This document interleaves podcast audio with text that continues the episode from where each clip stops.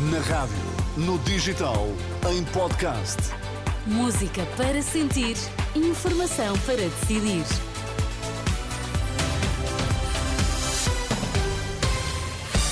Boa tarde, então o que é que é importante sabermos esta hora?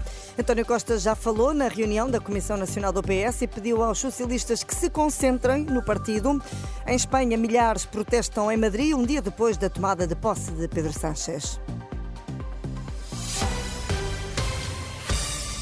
Olá, viva, muito boa tarde. Já leva duas horas a reunião da Comissão Nacional do PS. O encontro dos socialistas decorre no Parque das Nações, em Lisboa, à porta fechada, para definir o calendário do partido para as próximas semanas, para a escolha do sucessor de António Costa.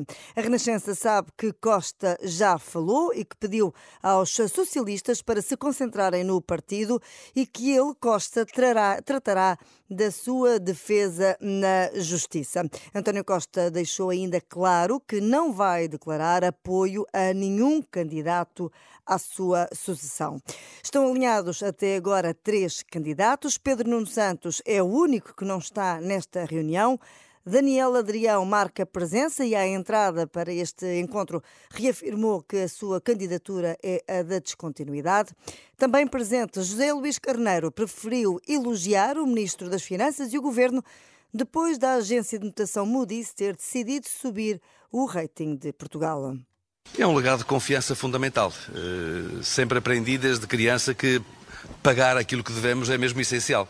E, portanto, uh, o país ser hoje reconhecido em termos internacionais como um país de grande credibilidade nas contas públicas é um fator crucial para enfrentar o, para enfrentar o quadro absolutamente exigente que vamos ter que enfrentar no futuro. José Luís Carneiro aqui a distanciar-se de alguma forma de Pedro Nuno Santos, que há 10 anos chegou a admitir que Portugal podia não pagar a sua dívida externa.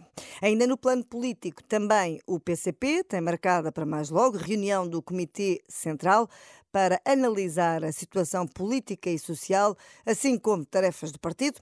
Vai ser a primeira reunião da direção comunista desde que foram convocadas eleições legislativas antecipadas. Aqui ao lado, em Espanha, milhares de pessoas estão em protesto em Madrid, um dia depois de Pedro Sánchez ter tomado posse como primeiro-ministro. O protesto é contra a amnistia aos independentistas catalães, que permitiu ao Partido Socialista Operário Espanhol ter condições para formar governo. Em Gaza, médicos, doentes e funcionários estão a sair do hospital de Al-Shifa, o maior hospital de Gaza.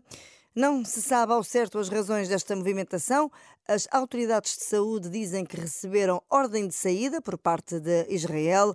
Os militares dizem que se trata de uma saída segura e ordeira para as pessoas que quiserem abandonar o hospital. No futebol, Portugal realiza mais logo o último treino antes do encontro de encerramento da fase de qualificação para o Euro 2024 diante da Islândia. O selecionador Roberto Martínez deverá ter todos os futebolistas disponíveis no relvado. O treino está marcado para as 7 da tarde. O jogo contra a Islândia, esse é amanhã em Alvalade às 19h45. É tudo quanto a notícias. Fico por aí na companhia da sua rádio.